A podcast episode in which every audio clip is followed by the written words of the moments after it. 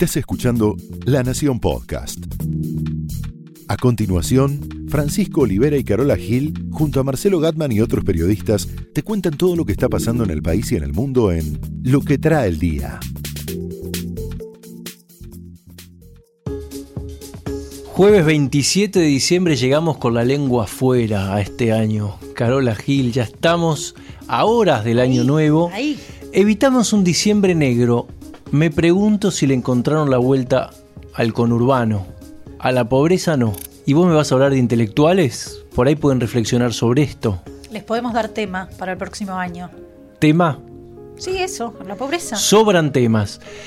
Nuestro compañero Guillermo Tomoyo se nos va a contar cómo Fortnite, el juego, gana terreno y va a estar disponible en más teléfonos. Seguro que te veo ahí bajándotelo, comprándolo, ¿no? Se compra, Todo legal. todo legal. Me preguntaba si le encontramos la vuelta al conurbano o si el gobierno le encontró la vuelta al conurbano. Y digo esto con una aparente contradicción el día en que la UCA difunde que hay un millón y medio de personas con hambre en la Argentina. Repito, un millón y medio de personas con hambre en la Argentina, índice que subió en un año de 9,6 a 13%. Recuerden que la UCA había revelado hace unos días que la pobreza era del 33,6, también había subido. Estuve averiguando, hablando con gente del conurbano, con intendentes, con operadores. Punteros sigue habiendo, ¿eh? a pesar de que el gobierno dice que no.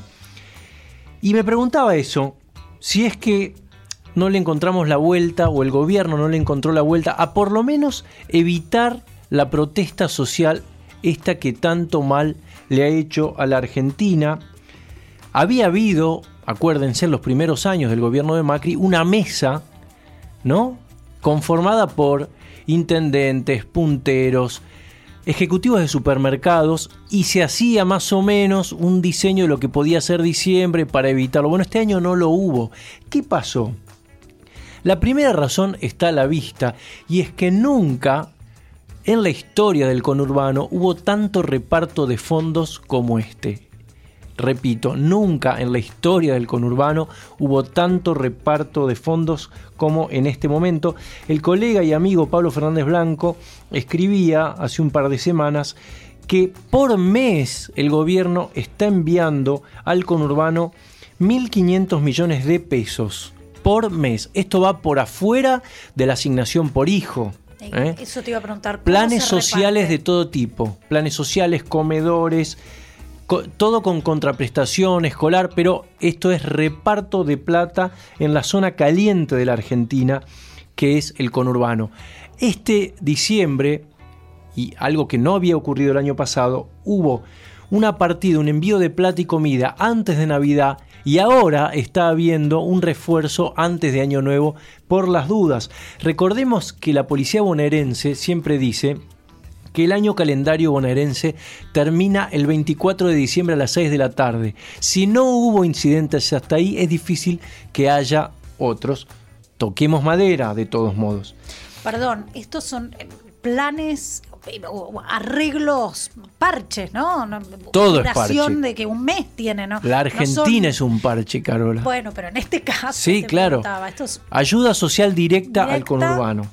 A través, y esta es la segunda razón, de los, las organizaciones sociales.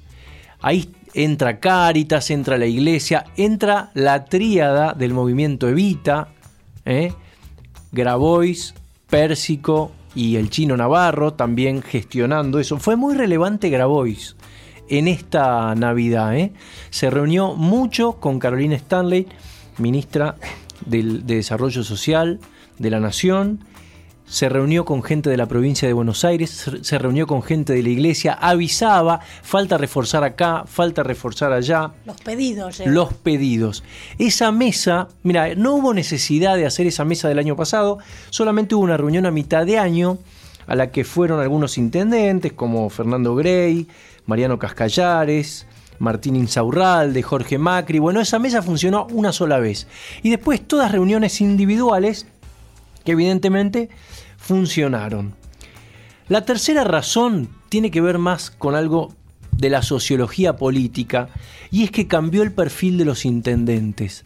Ya no está más ese intendente varón del conurbano viejo, pseudo mafioso, al que le convenía incendiar todo. Nadie quiere hoy, dicen en la provincia de Buenos Aires, en el gobierno, los propios intendentes, a nadie le conviene quedar expuesto como el único distrito en el que hubo incidentes. Recordemos además que ningún intendente va a, renovar más allá del 2023. No hay reelección más allá del 2023, con lo cual no hay tanto margen para hacer una buena gestión y dar el salto a otro lado. ¿No te conviene el, municipio incendiado no? municipio incendiado no conviene. Ahora, si es cierto que el gobierno le encontró la vuelta al conurbano, no es menos cierto que a la, a la pobreza no se le encontró. Fíjate los números que te daba yo recién. Y mirá qué ironía, justo cuando Macri pedía que juzgaran al principio de su mandato su gestión por eso. ¿Te acordás cómo lo decía Macri? Y les he dicho que por la meta que quiero que se me juzgue es si pude o no reducir la pobreza. Esa es mi absoluta prioridad. Esto es una consecuencia política, ¿no? Podremos decir si Macri fracasó, si Macri tuvo éxito, vamos a ver si tiene otro periodo. Él podrá decir, bueno, esto llevaba más tiempo del que yo pensaba. El tema es que hay un efecto residual al que no le estamos prestando atención y algunos intendentes y algunos secretarios o ministros de municipios sí están advirtiendo que es esto de el reparto de plata está generando una cultura peligrosa que tiene que ver con gente a toda hora del día, chicos sin hacer nada, recibiendo fondos, subsistiendo, porque ni siquiera es mucha plata, noctámbulos, me dice que son, y todo el tiempo mirándose la cara unos a otros sin saber qué hacer. Me decían, ¿sabes por qué este diciembre hubo menos muertes que el diciembre pasado en el conurbano? Porque llovió y no hizo tanto calor como el año pasado. ¿Cómo es esto? pregunto. Hay menos gente en la vereda sacando la mesita y las sillas afuera, refrescándose, mirándose las caras, en un caldo de cultivo violento como es el conurbano, exaltada y siempre al borde de eso, de que todo termine mal, como termina en general en el conurbano. Entonces, la conclusión, triste por ahora, esperemos que esto cambie por los años, es que estamos en manos del clima, del tiempo, de la meteorología, es decir, como siempre, de la providencia. Yo no sé si los intelectuales que se reúnen con Macri le estarán dando la vuelta al tema del conurbano o de qué hablarán o qué le soplarán a la oreja le podríamos dar tema, ¿no? El tema no debe faltar. porque te recomiendo la, nota de hoy de Brenda Struminger acerca de los intelectuales que consulta Macri. Mira. El presidente se reúne mensualmente, tiene una cita con un intelectual que dura entre 40 minutos y una hora a la que no falta nunca. ¿Con uno? con uno. Los va rotando. Los va rotando, es decir, pueden ser citas presenciales, así cara a cara, o virtuales. Me, interesó bastante el tema. Primero dije, a ver, ¿dónde se reúnen? Se reúnen en el despacho de, de Mauricio Macri en Casa Rosada y hay alguien que se suma siempre. Jefe de gabinete Marcos Peña. Ah, también está ahí. De hecho, jefatura de gabinete es eh, el, sector encargado de, organizar estas reuniones para, el presidente. Y esto lo hace desde que asumió su mandato. Desde el principio tiene estas reuniones. Originalmente esto lo coordinaba Eduardo Levillellati y convocaba principalmente a pensadores locales. Pasaron por, por ese despacho Martín Caparrós, Tomás Abraham, José María Campanella, el, director de cine, entre los clásicos, ¿no? Por supuesto, muchos otros. Pero desde que asumió eh, esta tarea Iván Petrela, después de que se fue de cultura, empezó a incluir también a intelectuales de, un circuito más internacional. Parece que los intelectuales internacionales que, son convocados no cobran calle, Pancho, quédate tranquilo. Lo harán por, no sé, los laureles, por tirarle buena onda. Y puede ser, por influir en un presidente. Sí, por ejemplo. Porque esa sí sería. Que sí le pagan son los viáticos, ¿te imaginas? ¿no? Que si hay que traerlos. Eso sería como diría Marcos Musto, entrevista cara a cara. Cara a cara. Cara a cara, de, muy cara. Cara a cara de, billete. claro. Bueno, ¿qué temas le, interesan al presidente o qué temas ha discutido en estas reuniones eh, en, 2018? Inteligencia artificial, robótica, ¿no? Todos los nuevos puestos de, El gran problema del, futuro. Mundo. Gran problema y gran ventaja, ¿no? Vamos a. Sí, sí, sí, sí. No, no, no miremos un, único lado de eso. Los avances en, energía renovable, pero hay dos temas que básicamente le interesan mucho al presidente, que son el populismo y la grieta qué hacer con la grieta. Entonces, muchos de los intelectuales, de los pensadores a los que se convoca para dialogar con el presidente, son personas que han tratado este tema en, sus carreras, ¿no? Se los elige así con, los criterios, con los criterios que se usan son básicamente estos temas que te decía que le interesan al presidente, que estén vinculados de alguna manera ideológicamente también al, desarrollo productivo del, gobierno, pero también disidentes, ¿no? Gente que piense distinto. Tan importante, ¿no? De vez en cuando imagínate. Porque Iván Petrela dice en, en, esta nota que uno está tan metido en la diaria que a veces no puede acceder, viste, a otras ideas, a otros pensamientos. Bueno, ¿y a quién te imaginas que han convocado y nunca aceptaron la invitación? Hablemos de un grupo. A carta abierta. Exactamente, Pancho, exactamente. Los que no. Yo quería ver a José Pablo Feynman. Yo también, Me, imaginaba una de esas charlas, pero no. A Parece que. Foster. Foster, imagínate. Bueno, no. ellos no son de los que no aceptaron el convite. Ah, si querés ver la lista de todos los que, los que han pasado, está, la nota. Sí, sí, sí, ah, por supuesto. Pero ellos no los vas a encontrar. Vamos a leer a Brenda entonces. El Fortnite en la columna de nuestro compañero Guillermo Tomoyose. Mi nombre es Guillermo Tomoyose y esta es la noticia tecnológica de la semana. Fortnite amplía su disponibilidad en más dispositivos Android. Esto será posible en la versión 7.1.0 de Fortnite, que ahora tendrá soporte oficial para los procesadores Snapdragon 710 y 670. Esta es una edición del chip que utilizan los fabricantes en los modelos de smartphones con precios más accesibles. Por su parte, Epic Games también confirmó que el Samsung Galaxy A9 también tendrá soporte oficial, a pesar de contar con un chip Snapdragon 660. Más allá de este anuncio, Epic Games aclara que el teléfono móvil debe tener una versión de Android en su versión 8.0 o posterior, mientras que las especificaciones aceptables de hardware son que el teléfono tenga al menos 3 GB de memoria RAM como mínimo. Vale recordar que Fortnite para Android no está disponible en la tienda Google Play, sino que se instala por descarga directa desde el sitio web oficial www.fortnite.com/android. Esta y otras noticias de tecnología las puedes seguir en La Nación. Nunca jugué al Fortnite.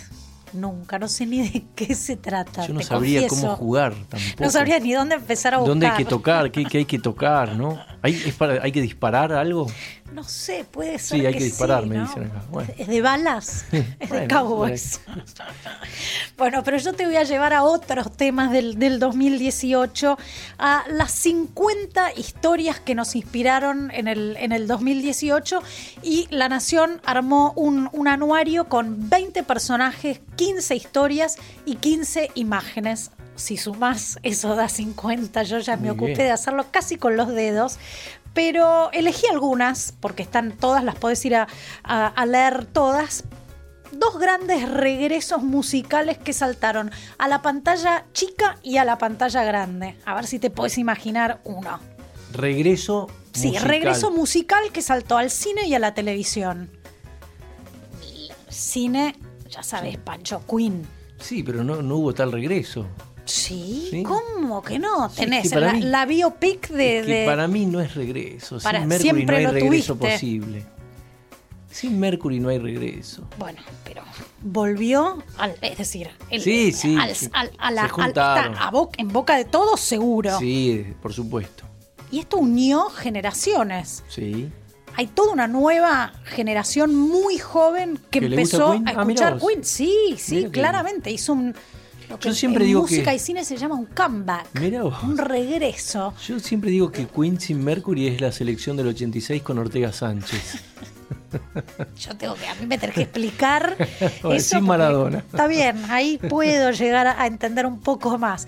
Pero sí, definitivamente Queen regresó de la mano de Bohemian Rhapsody, la, la biopic acerca de la vida de, de Freddie Mercury, y todo el mundo empezó a escuchar a Queen de nuevo, cosa que no- creo que, que se haya dejado de hacer nunca, pero definitivamente hizo un regreso. Y el segundo que volvió con todo este año, que tengo que confesarte que no vi la serie, fue Luis Miguel. Ah, Luis Miguel, con la serie de, de la mano de Netflix. Y de repente empezó a subir en ratings, porque todos los canales de televisión estaban hablando de Luis Miguel, los mismos ratings de Netflix con toda la gente que vio la serie y el tema del ranking de los temas de Luis Miguel. Todo el mundo escuchando Luis Miguel. ¿Hace cuánto tiempo que no escuchabas vos un tema de Luis, Luis Miguel lo escucho con bastante frecuencia. ¿Asiduidad? ¿En sí, serio? sí, sí, sí. Que los boleros, los, los temas boleros, románticos, sí, está los boleros, sí. Bueno, todo eso volvió, y este año volvió a vender Mira, Luis Miguel, no solo en, en- en recitales. La gente está escuchando Luis Miguel una vez más. Así que me- me- esos son los dos personajes de, del año en tema musical. Después tenemos periodismo. Dos figuras, y, y- y los conoces porque son amigos tuyos de este diario. año, ¿Quiénes ya, son los y dos? Diego Cabot, seguro. Sí, perfectamente. Y y el otro tiene que ser Hugo Exactamente, Sí, claro. Pancho, perfecto. Uno, bueno, el, acontecimiento periodístico del año, ¿no? Cuando Cabo abre esa bolsa negra con el contenido que cambiaría, por lo menos la historia de este año, esperemos que de la historia que- argentina, pero por lo menos de este año, con un anotador, seis cuadernos, espiral, uno azul con tapa dura y esas facturas de Los la... tuve en mis manos, ¿sabías? ¿no? Esos cuadernos de, de los que Pancho, algunos... necesito que un día me cuentes. Sí, por supuesto. ¿Así los tocaste? Los toqué, los hojeé. Sí, sí. Qué nervios. ¿Así, e- ese mismo día o...? Yo no estaba nervioso, los que tenían que estar nerviosos no, son los que son estaban los que ahí los habían escrito. Los que los habían escrito. Los que estaban escritos ahí. Sí, sí. Y también eh, dentro de, de los personajes y las historias que nos eh, inspiran está Hugo Alconadamón, vos lo, lo mencionaste, un recorrido por todos los premios que se llevó este año, todas la- las, eh, investigaciones que hizo, su libro, bueno, está todo ese, ese relato ahí. La raíz. Exactamente. Su libro La raíz. Y por último, un tema que yo elegí Time's Up, que es el que se lleva el puesto número 4, que es este, este discurso que da Oprah Winfrey en los Globos de Oro, Sí, me acuerdo. con todas las actrices vestidas de negro, pero básicamente porque es el punto de, de inicio, o tal vez era algo que ya venía gestándose hace tiempo, en el que alza la voz de, las mujeres frente a este auditorio que te decía, con todas mujeres actrices vestidas de negro. Ella empieza con el Me Too, pero después, eh, con el Time's Up, pero después sigue el Me Too. Y también en este relato de los 50 momentos del año llegas a lo que sucedió acá también en la Argentina. Así que hacete un recorrido del 1 al 50 y fíjate vos con qué historia te quedás. Ya la tengo elegida.